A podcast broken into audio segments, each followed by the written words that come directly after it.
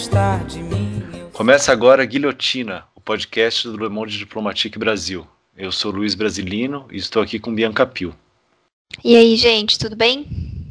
Bom, no episódio de hoje a gente vai conversar com o comunicador e ativista Renê Silva. Oi, Renê, tudo bom? Oi, boa tarde, boa noite, bom dia, boa madrugada. Não sei que horas você está assistindo, você está nos ouvindo, mas tudo bem por aqui com vocês, tá bem? Tudo certo. Tudo certo, Renê. Bem-vindo ao episódio 98 do Guilhotina. Bom, o Renê ele é fundador do Voz das Comunidades, é, que em 2010 ele ficou conhecido por cobrir a ocupação do complexo do Alemão pela UPP através do Twitter. E o René foi considerado um dos negros mais influentes do mundo é, pela organização Most Influential People of African Descent de Nova York. E agora a editora Cobogó acaba de lançar a coleção Cabeças da Periferia, que está sendo organizada pelo Marcos Faustini, e um dos livros é sobre o René, né? O livro René Silva, Ativismo Digital e Ação Comunitária. Então, Renê, a gente queria começar perguntando para você sobre a história do Voz das Comunidades, né? Que começou quando você era muito jovem. Enfim, queria que você contasse um pouquinho sobre essa história para quem está ouvindo a gente. Excelente. É, a minha história começa quando eu tinha apenas 11 anos de idade. Eu estudava numa escola pública, aqui próximo do Complexo do Alemão, num bairro vizinho. E dentro dessa escola existia um projeto criado pelo Grêmio Estudantil, né, que era formado por alunos, professores, isso, aquilo. E nesse Grêmio Estudantil existia um projeto de jornal da escola e a rádio escolar. E eu comecei a conversar com os professores, diretores, com o pessoal do Grêmio, a fim de entrar, de participar do projeto. Mas eu era muito novo. Geralmente quem participava do, do Grêmio eram os alunos que estavam ali já encerrando o ensino fundamental. E eu estava ali na quinta série, né? Que era, sei lá, sexto ano hoje em dia. Uhum. E aí eu tentando, falando com diretores, professores, alunos, e todo mundo ficou naquela coisa, ah, não dá porque você é muito novo. Até que eu insisti tanto, os três meses depois eu estava participando do jornal. E depois de participar do jornal, quando eu tive meu primeiro acesso ao computador, meu primeiro acesso à tecnologia, à informática, né? Eu comecei a pensar várias ideias. Comecei a pensar, por exemplo, que, que eu posso fazer para dentro da minha comunidade, para mostrar a nossa realidade, para tentar mudar o que a gente vive, como a gente vive. E foi aí que eu comecei um jornal para dentro da comunidade também. Além do jornal que já existia da escola que eu fazia parte, eu comecei fazendo um para dentro da comunidade. E aí eu consegui, obviamente, não dava, não era um jornal muito grande, então eu conseguia fazer uma folha A4 dobrada, que dão quatro páginas, né? E, e a primeira edição foram cerca de 100 exemplares. Eu consegui entregar para minha rua e mais duas, no máximo. Não consegui entregar para toda a comunidade, né? Imagina, o Complexo do Alemão gigante. Uhum. Mas com isso tudo, o jornal foi crescendo, né? Eu fui crescendo também. E a gente começou a, eu comecei a perceber que muitos problemas sociais começaram a ser resolvidos a partir daí. Muitos resultados apareceram, muita coisa mudou dentro da comunidade desde que comecei com o jornal. As pessoas perceberam de fato uma, uma mudança aqui dentro, sabe? Quando a gente falava de esgoto céu aberto, todo mundo, ah, chama o voz, chama o voz, chama o pessoal do voz. Então a gente começa, a nossa história começa assim.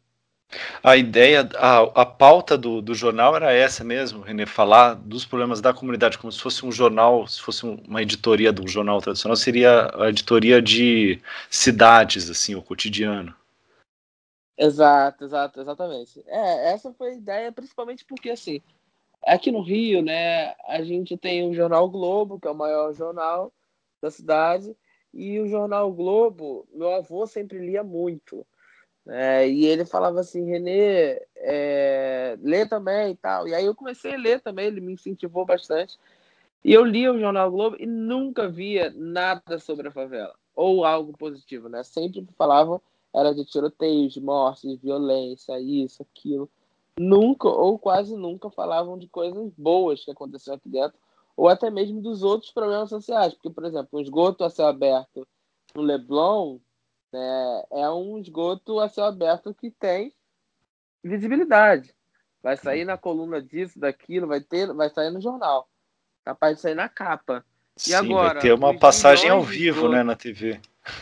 Exatamente.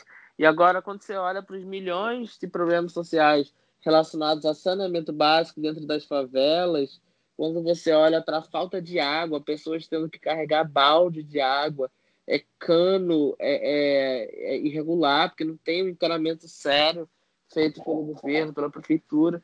Então, o que eu percebo nisso tudo, assim, quando eu comecei, é que as pautas, né, até hoje continuam as mesmas, praticamente. Porque daquela época, falando de esgoto a céu aberto, de ruas esburacadas, de problemas sociais desse tipo, até hoje isso acaba sendo um cotidiano, porque se não tem voz da comunidade, por exemplo, para mostrar e recorrer, uma coisa que às vezes demora é, demoraria uns três meses, quatro meses para ser resolvida, com voz da comunidade, às vezes é resolvida no mesmo dia. A gente faz matérias de manhã e à tarde já tem gente resolvendo, já recebemos um e-mail da assessoria de imprensa dizendo que está resolvendo o problema. Então tem uma força aí bem, bem interessante de, de mudança social, de comportamento até do poder público, né? De, de, de falar assim, ó, lá não dá, a gente não pode marcar bobeira, porque tem um jornal lá, tem os moradores gritando né, pelo programa social. É, e eu acho interessante como, como esse projeto evidenciou, né, o, não sei, o apagão de cobertura que havia, né, antes. E, inclusive, o- a questão de quem eram os autores, né?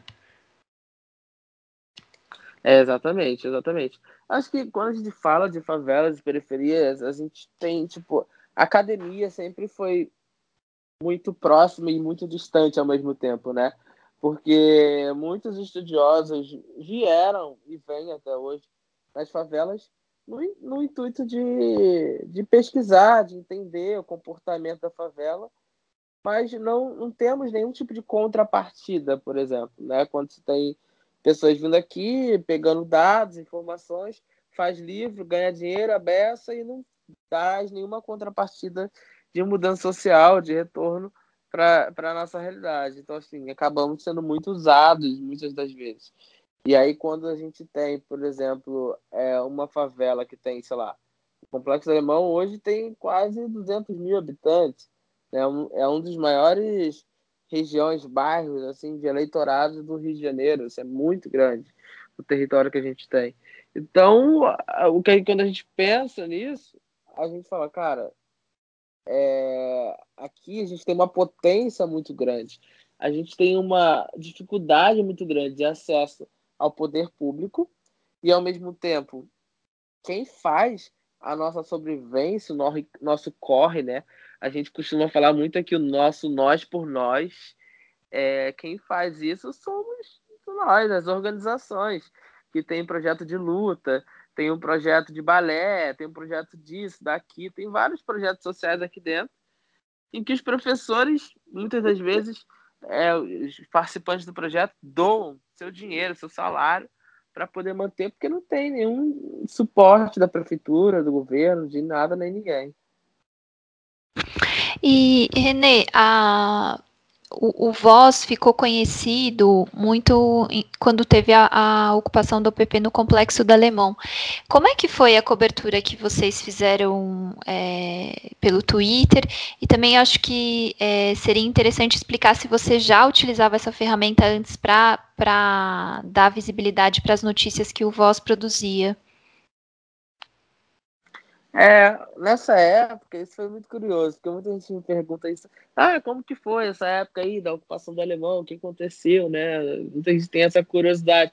E por incrível que pareça, não foi algo planejado, né? Não foi algo que eu pensei assim, caraca, eu vou fazer cobertura, ficar conhecido, isso e aquilo. Foi uma coisa muito espontânea que aconteceu, que foi inimaginável, assim, não, não imaginava de fato que aquilo pudesse acontecer lá em 2010, onde tipo Twitter era mato, ninguém usava Twitter, sabe? Então eu entrei ali, eu tinha uma conta já no Twitter que eu havia criado em 2009, 2009 e aí em 2010, quando estava acontecendo essa mega operação no alemão, eu entrei na minha conta para poder ver o que estava rolando, para saber algumas informações. E eu percebi que os meus amigos da escola, meus amigos da comunidade ou de fora, que tinham visto alguma reportagem sobre mim, sobre o jornal, é, ficaram mandando mensagens perguntando como que tava na comunidade. Pô, tá tudo bem aí? Como que tá? Tô vendo televisão, isso, aquilo. E eu ia respondendo, ah, tô bem, tô seguro, tô dentro de casa, a minha família tá aqui, tá tudo bem e tal.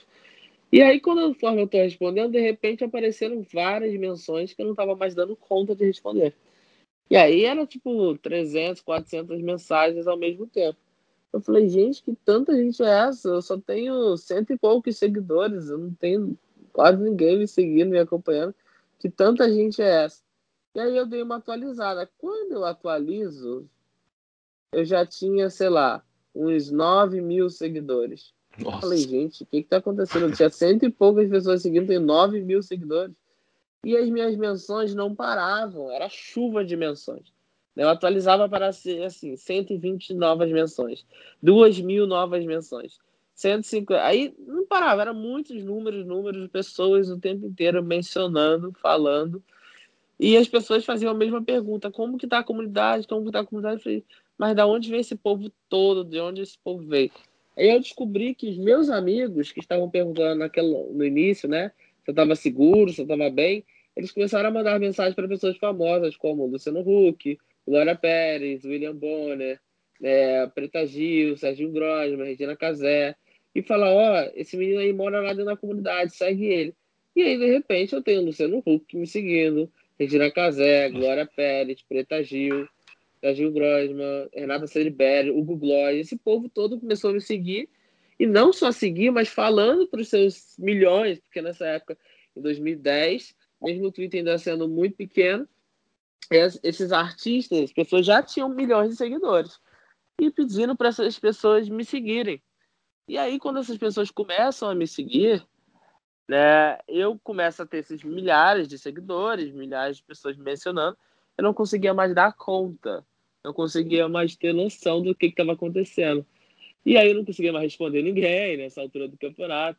Aí eu fui, peguei e comecei a publicar, fazendo post mesmo, normal, escrevendo, mas de uma forma jornalística, né? Assim, ah, pessoal, são tantas horas e tantos minutos nesse momento e o tiroteio está acontecendo na comunidade. Os ônibus pararam de funcionar. Ou falava, por exemplo, quando as pessoas não estavam conseguindo voltar para casa por conta do tiroteio e não estavam conseguindo sair para o trabalho. Então relatava esse nosso cotidiano, relatava essas coisas que estavam acontecendo de uma maneira que as pessoas pudessem, sei lá, tratar de uma forma mais humana, mais humanizada, sabe? Tudo isso que estava acontecendo. Porque as pessoas até então estavam vendo pela imprensa só a parte da polícia, operação, tanques de guerra, isso e aquilo, né? Mas as pessoas não tinham noção real, real, real. É, é isso é que estava rolando.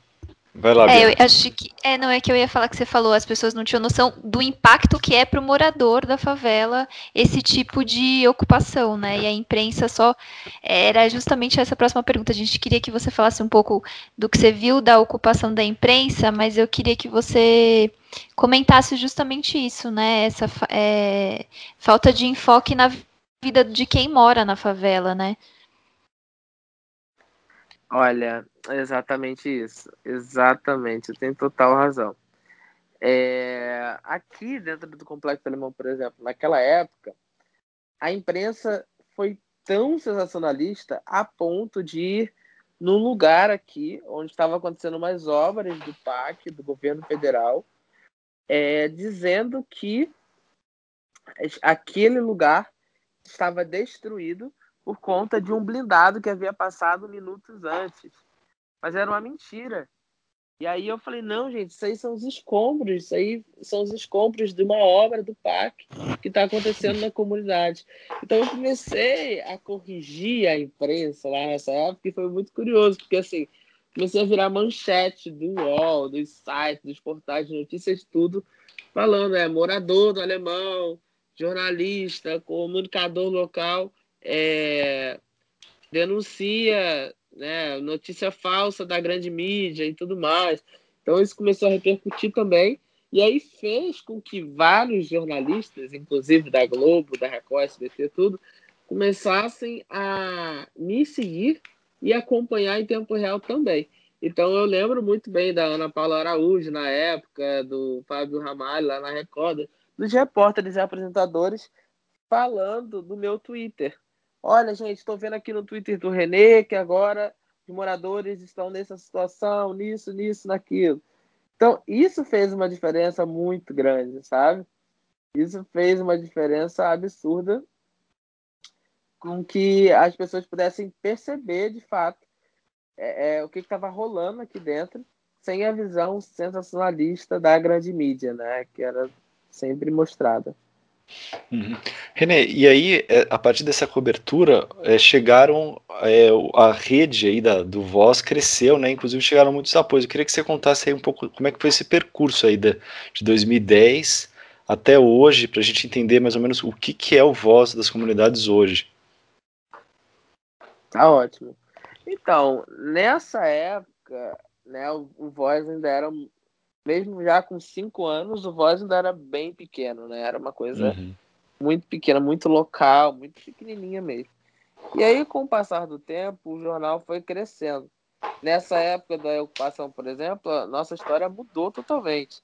Né? Um jornal que era é, 16 páginas, um formato A3, dobrado e tudo mais, preto e branco, de repente vira colorido, vira um formato tabloide, de repente tem 30 páginas, 32 páginas, e aí começa a crescer, começa a ganhar uma proporção totalmente diferente do que se tinha antes, né? E começamos a, a, a crescer com equipe, com espaço, estrutura, né? A desenvolver e criar uma metodologia muito interessante de comunicação comunitária, né? Referência hoje aqui no Rio de Janeiro e algumas partes do país também, né, fazendo com que a gente consiga uh, inspirar e motivar outros jovens ao redor do Brasil, como em São Paulo, por exemplo, Vozes da Vila Prudente, como em Brasília, o Diário de Ceilândia, é, lá no Piauí, o Fala de Seu, em Salvador, na Bahia, o Nordeste Eu Sou. Né? Começamos a inspirar vários jovens em vários lugares do Brasil a criar um veículo de comunicação comunitária e mostrar a sua realidade a partir daí. Então, assim, é muito emblemático tudo isso, como, como aconteceu e como vem acontecendo, né? Porque mostra a nossa capacidade, que é tão grande, né, de fazer a transformação e de mostrar a nossa realidade a partir da nossa perspectiva, a partir da nossa narrativa, porque sempre fomos narrados e mostrados a partir da visão da grande mídia. E agora a gente tem uma oportunidade diferente de, de ver é, é, a partir do olhar do próprio morador, né? E, e Renê, na sua avaliação, qual que é o impacto da atuação do Voz das comunidades e, e mesmo de outros veículos produzidos por moradores e moradoras é, das periferias do Brasil na cobertura da imprensa? Você acha que tem impacto? É, enfim, como é que você vê, vê isso? Na cobertura da imprensa tradicional, você diz? É, o fato de ter esses veículos produzindo o próprio conteúdo pelo, pelos moradores e pelas moradoras, se você acha que isso tem um impacto na, na cobertura da imprensa no geral? Acho que tem uma, um impacto, sim, muito grande. Eu acho que a gente consegue hoje, por exemplo, aqui no Rio, a gente consegue fazer com que essas pautas né, também sejam usadas e aproveitadas em veículos da grande mídia. A gente consegue pautar os grandes veículos hoje em dia, com os devidos créditos, isso e aquilo, uma coisa que não acontecia antes. Né? Um marco para a gente foi quando a gente, a nossa primeira vez, quando a gente teve uns créditos citados, foi numa reportagem do Jornal Nacional, né, em rede nacional. Aí citaram Voz das Comunidades. E a partir daí não teve como mais retroceder. E a partir daí, vários outros veículos de comunicação comunitária, aplicativos, sites, começaram a cada vez mais ser reconhecidos né, e usados né, da maneira possível pela grande mídia com os devidos créditos de quem criou aquele conteúdo, de quem fez, enfim. Então, acho que tem um impacto muito grande. O trabalho que a gente faz, né, que é de mostrar nossa realidade a partir da nossa visão, ele tem uma mudança social muito interessante, né, de comportamento, as pessoas entenderem, as pessoas se veem no jornal, né? Você tem um jornal comunitário impresso que as pessoas se olham e falam, caraca, eu tô na capa do jornal, minha vizinha, meu tal, todo mundo tá, sabe? Então isso é muito interessante, isso é motivo de muito orgulho para a gente também. Renê, é, e quando eles não utilizam o conteúdo produzido pelas comunidades, né, quando faz a cobertura própria, como é que você avalia a cobertura da imprensa? Você acha que teve alguma mudança? Como é que, né, porque a gente está falando de 2010, né, e aí você veio né, evidenciando uma lacuna que havia na cobertura. E você acha que, qual que é a sua sensação? Você acha que mudou alguma coisa de lá para cá ou não? Eu acho que pouca coisa mudou, né? É, né? É, pouca coisa mudou. Quando a gente para para olhar, por exemplo, é, para a questão de violência, questão de tiroteios, mortes, violência em geral, a gente teve muitos retrocessos né, durante esse período da ocupação, esses 10 anos. A gente teve uma oportunidade de mudança social que não aconteceu porque não veio atrelado ao social, ao cultural, ao educacional, às outras áreas. Veio a polícia. Né? E a polícia, por si só, ela não consegue fazer uma transformação social dentro de um bairro, dentro de um território, seja qual for, ele em qualquer lugar do mundo. Então, quando a gente fala de transformação social, a gente sempre pensa nos projetos, né, nossas possibilidades de transformação através do serviço social, das atividades, enfim, que a gente consegue é, mudar a nossa, nossa visão e o nosso futuro, né? As crianças tendo oportunidades diferentes. Eu costumo até falar muito assim que quando você tem uma criança que naquela época com 8 anos de idade e hoje com 18, se ela está segurando um fuzil, essa é uma responsabilidade muito grande do Estado. Né? Não adianta o Estado querer falar que não é de responsabilidade, porque é culpa e responsabilidade do Estado, porque durante 10 anos se teve uma oportunidade. Você olha aí, aquela criança de 8 anos lá na época da ocupação do alemão, se tivesse tido outros acessos, ela não estaria hoje segurando uma arma dentro da comunidade. Então, a nossa visão, quando a gente para para analisar sobre o território como um todo, sobre esses 10 anos da ocupação do alemão, a gente vê muito mais é, coisas negativas do que positivas. É, tivemos mais mortes de crianças, tivemos mais mortes de pessoas em geral, até policiais dentro do nosso território, dentro da nossa comunidade. Uma coisa que não acontecia com tanta frequência, né? Uhum. René, é, o nome, o livro, né, te apresenta como é, René Silva, Ativismo Digital e Ação Comunitária.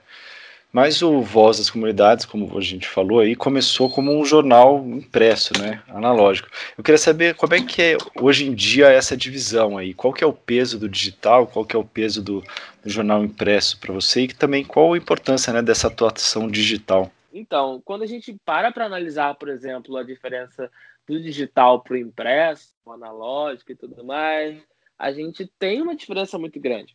É, antigamente, por exemplo, quando a gente só tinha o jornal impresso, nós não tínhamos o site, nós não tínhamos a versão digital online, não tínhamos tanto acesso à tecnologia quanto nós temos hoje, nós demorávamos um processo muito longo até né, quando você para para fazer a apuração, depois você faz a matéria, faz a apuração, faz a foto, edita a foto, diagrama, revisa, manda para a gráfica, pega uma prova, imprime tudo tal.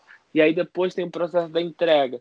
Então era um processo longo, a gente tinha um jornal, é, tem um jornal mensal, né, que é distribuído em várias favelas do Rio de Janeiro, mas de forma mensal, e faz com que a gente consiga é, ter uma resposta um pouco mais demorada. Então, por exemplo, quando a minha pauta do jornal impresso, ela não é uma pauta de falta de energia, porque a falta de energia tem que ser resolvida imediatamente. Então, falta de energia, a gente coloca dentro do site, das redes sociais, no nosso site, no aplicativo, em todas as plataformas digitais que a gente tiver. E o contato com o morador, né, agora com o WhatsApp, também é muito mais fácil. Né? A gente não, não tem como estar em todos os lugares. Quando o Complexo do Alemão são 200 mil habitantes, é muito gigante. Eu não tem como estar em todos os lugares ao mesmo tempo. Então, o que a gente consegue fazer é ter contato com mais de 3 mil moradores diretamente, de várias localidades diferentes. E aí, esses moradores são os que nos mandam pauta, que nos sugerem pautas, que contribuem, que participam com a gente, entendeu? Uhum. É, agora há pouco, Renê, você estava falando né, que o Estado mandou a polícia, mas não mandou a infraestrutura, o acesso aos outros direitos. Eu queria que você falasse, fizesse um, um balanço é, um pouco sobre as UPPs, né? É, o que, que você acha se, se, por que, que não deu certo? Enfim, se você acha que tem alguma coisa positiva, talvez, mas enfim, qual balanço você faz dessa política? Então, vamos lá. O balanço que eu faço é que a gente teve muito fracasso, né? Quando se fala de um território onde se teve é, um dos maiores investimentos do governo federal, estadual e municipal na época, em 2010, quando a gente teve, por exemplo, a construção do teleférico, remoção de milhares e milhares de moradores, foi mais de 500 milhões de reais, tipo meio bilhão de reais gastos com obras com tentativa de infraestrutura e tudo foi deixado por água abaixo, foi jogado, foi deixado para o lixo.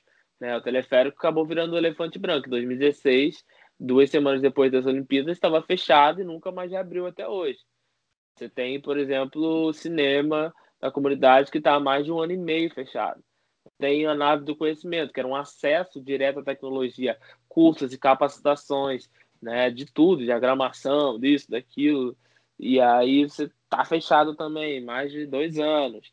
Então, quando a gente para para olhar tudo isso, a gente vê políticas públicas fracassadas, né? tentativas de políticas públicas que fracassaram principalmente é, alegando falta de recursos, falta de investimento. E como você vai continuar é, é, investindo na polícia, né, como até hoje acontece, então, Desde 2010, a gente tem uma ocupação aqui grande da polícia no alemão e não investir nas outras partes essenciais para a transformação a médio e longo prazo. Esse modelo né, do teleférico aqui do alemão, ele foi. É, não sei se vocês sabem, mas esse modelo de, de pacificação, esse modelo de, do teleférico, de mudança social, de polícia, de proximidade, foi inspirado em projetos da Colômbia, né, em, em, lugares lá onde existia a mesma realidade, a mesma situação de pessoas ali sofrendo com o poder, poder do tráfico, poder paralelo dominando os territórios.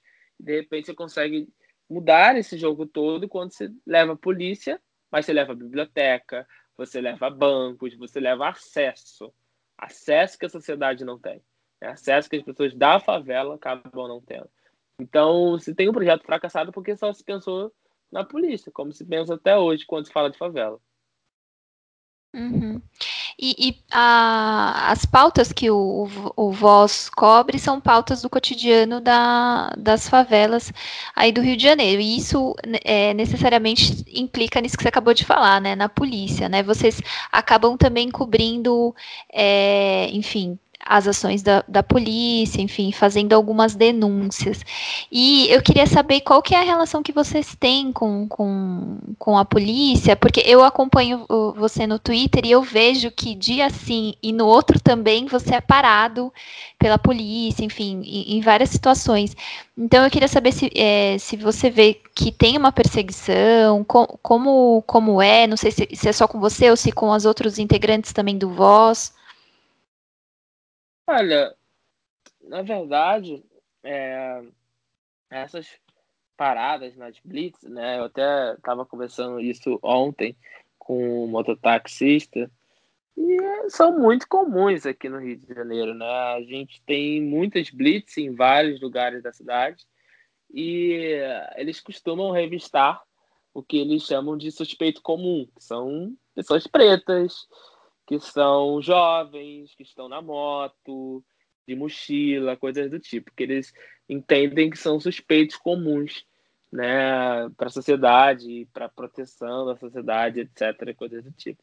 Isso nada mais é do que o racismo estrutural que nós temos, né, e nós vivemos até hoje. Isso não, não acabou, e tem, há quem diga que não existe racismo no Brasil, como teve uma fala aí do, do vice-presidente, por exemplo, Mas a gente sabe que na prática a realidade é outra, né? Eu, no mês de agosto, eu até fiz um relato sobre isso, que fui parado, acho que foram seis ou sete vezes, se eu não me engano, mas foram várias, várias, várias vezes, entendeu? E esse mês de dezembro, a gente está no dia, sei lá, no início do mês, e eu já fui revistado três vezes, até o dia nove, três vezes. Então, assim, é tenso, né? Quando se para para pensar que é, você é revistado só por você ser um jovem negro, favela, e pergunta, né? De, ah, de onde você vem? Ah, do Complexo do Alemão. Eu falo mesmo, com muito orgulho que sou daqui. Mas há um preconceito muito grande, que aí começam mais questionamentos. Você usa droga? Tem passagem na polícia?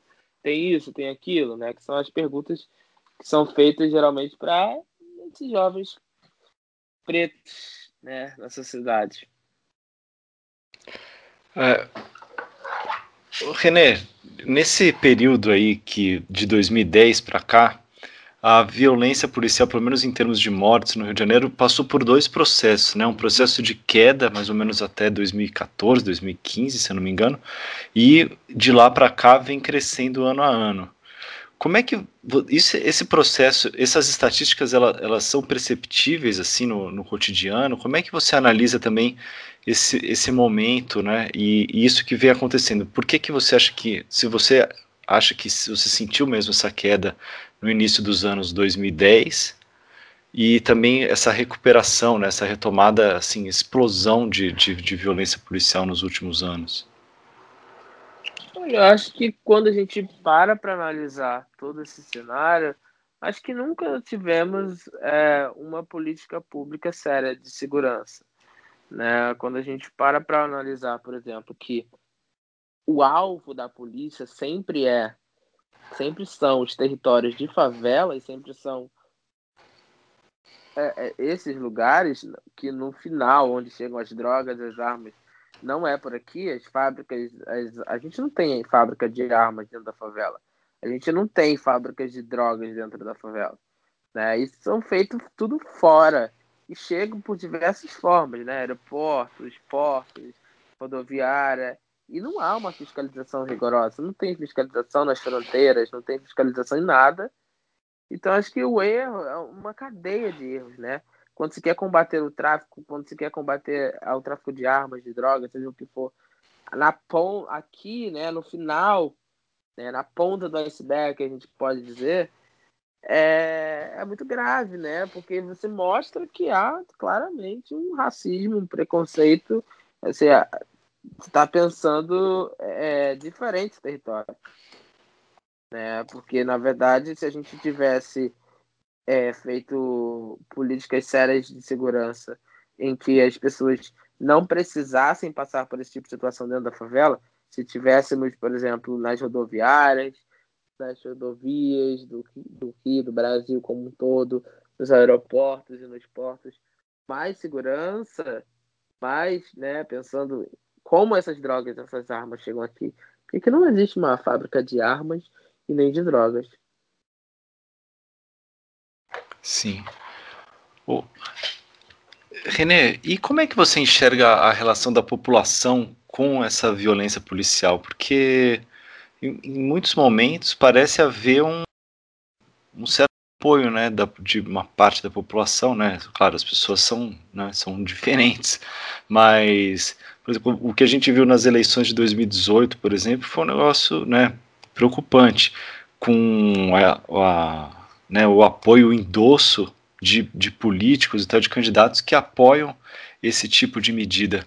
É, como é que você enxerga aí a, a, população e se você acha que também já, já houve alguma uma mudança é, vendo os resultados, né, principalmente no Rio de Janeiro, né, com a eleição do, do Witzel, né, é, entre a população? É, eu acho que isso reflete muito na população, né? As falas dos nossos governantes, isso reflete totalmente. Quando você tem, por exemplo, o momento de, de, de pedir para o comércio fechar, para isso e aquilo durante uma pandemia, e aí três, quatro dias depois você tem um presidente falando que é para reabrir tudo, que é para ninguém fechar, porque senão todo mundo vai falir e não existe uma estrutura do governo para contribuir com os comerciantes, com tudo mais. E aí você tem alguns dias, até dentro da favela que ficou fechado, de repente todo mundo volta a reabrir. Ah, não, mas o presidente falou, ele está falado. Ele é o presidente, ele sabe melhor do que a gente. Então você tem uma confiança muito grande nos poderes públicos, independente de quem esteja. Né? A sociedade como um todo age dessa forma. Ah, tá falando assim, então vou agir dessa forma. Então, assim, a gente acaba sendo. A sociedade acaba refletindo muito nos políticos e os políticos refletem bastante na sociedade.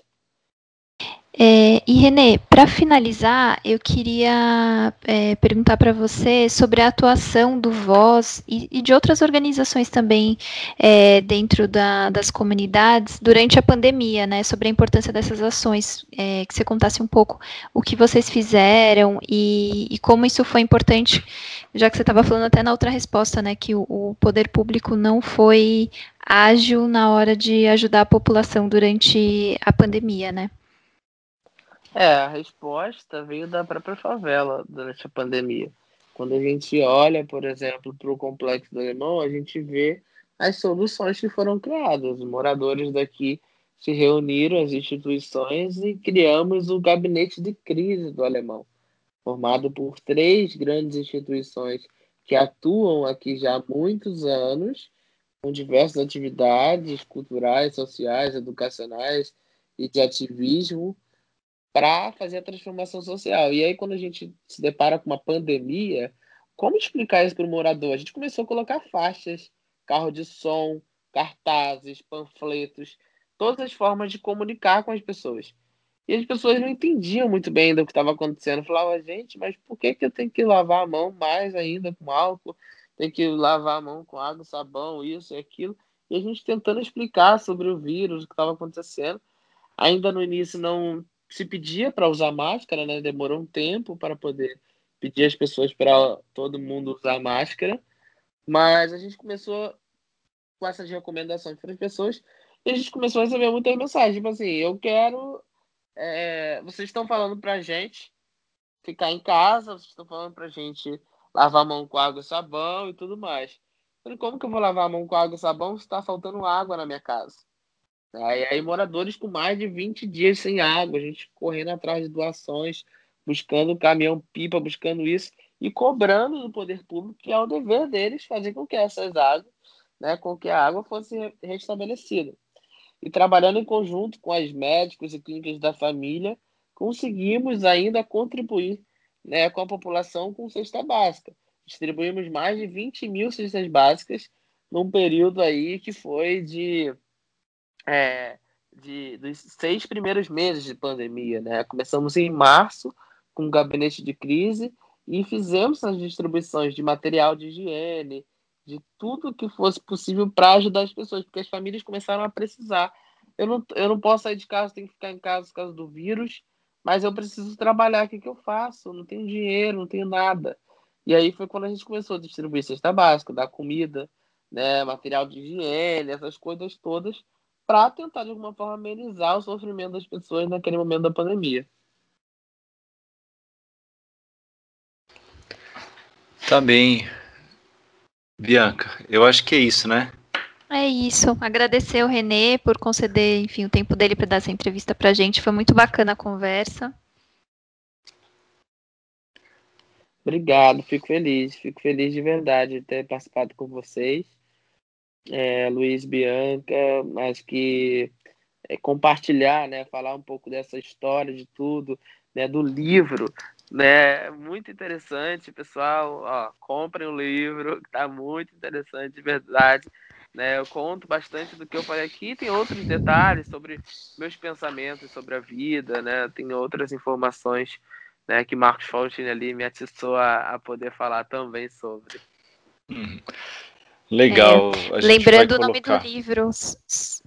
É só René Silva, Ativismo Digital e Ação Comunitária, pela editora Cobogó. Isso. E a gente e vai colocar o link, lógico. É, obrigado, viu, Renê? E aí a gente está chegando ao final. É, esse episódio, Bianca, ele vai ao ar um pouquinho antes do Natal, na verdade. Exato. Então, Então, Feliz Natal para quem Feliz tá Natal. ouvindo. Exato. Feliz Natal, pessoal. Até mais. Tchau, tchau, gente. Valeu. Pronto. Separa aí, Luiz. Para. Bom, Renê, obrigada, viu?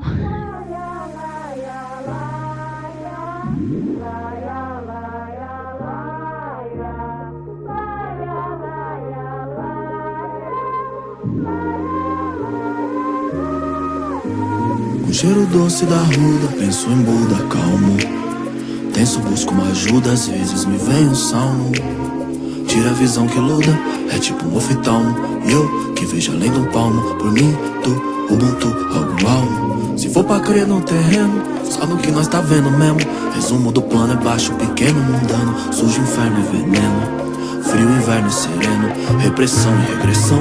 É um luxo ter calma, a vida escalda. Tento leal, nós pra além da pressão.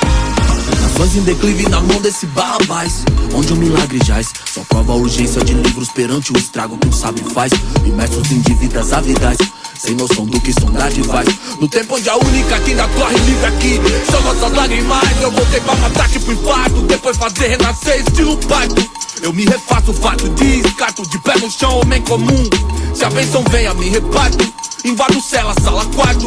Rodeio o globo, hoje tô certo de que Todo mundo é um Tudo, tudo, tudo, que nós tem é nós. Tudo, tudo, tudo que nós tem é tudo, tudo, tudo que nós tem é nós. Tudo, tudo, tudo que nós tem é tudo, tudo, tudo, tudo que nós tem é nós. Tudo, tudo, tudo que nós tem é tudo, tudo, tudo que nós tem é nós. Tudo, tudo, tudo que nós tem Calhe o cansaço, refaça o laço. Ofereça um abraço quente. A música é só uma semente. Um sorriso ainda é a única língua que todos entendem. Calhe o cansaço, refaça o laço. Ofereça um abraço quente. A música é só uma semente. Um sorriso ainda é a única língua que todos entendem gentil. Tipo um girassol, meu olho busca o sol, mano, creio que o ódio é solução. Essa é sommelier de anzol, barco à deriva sem farol, nem sinal de aurora boreal. Minha voz corta a noite igual um roxinol, no foco de pôr amor no hall. Tudo que bate é tambor, todo tambor vem de lá. Seu coração é o Senhor, tudo é África. Pois em prática, essa tática, matemática falou. Enquanto a terra não for livre, eu também não sou. Enquanto ancestral de quem tá por vir, eu vou. Cantar com as meninas enquanto germina o amor. É meio onírico, meio pírico, meu espírito quer que eu tire de tua dor. Quer mil volta a descarga de tanta luta, a daga que rasga com força bruta. Deus, porque a vida é tão amarga. Na terra que é casa da cana de açúcar e essa sobrecarga fruto gueto. Embarga e assusta ser suspeito. Recarga que pus é que igual Jesus, no caminho da luz todo mundo é preto, é me foi. Se que o tempo é rei, vive agora, não há depois.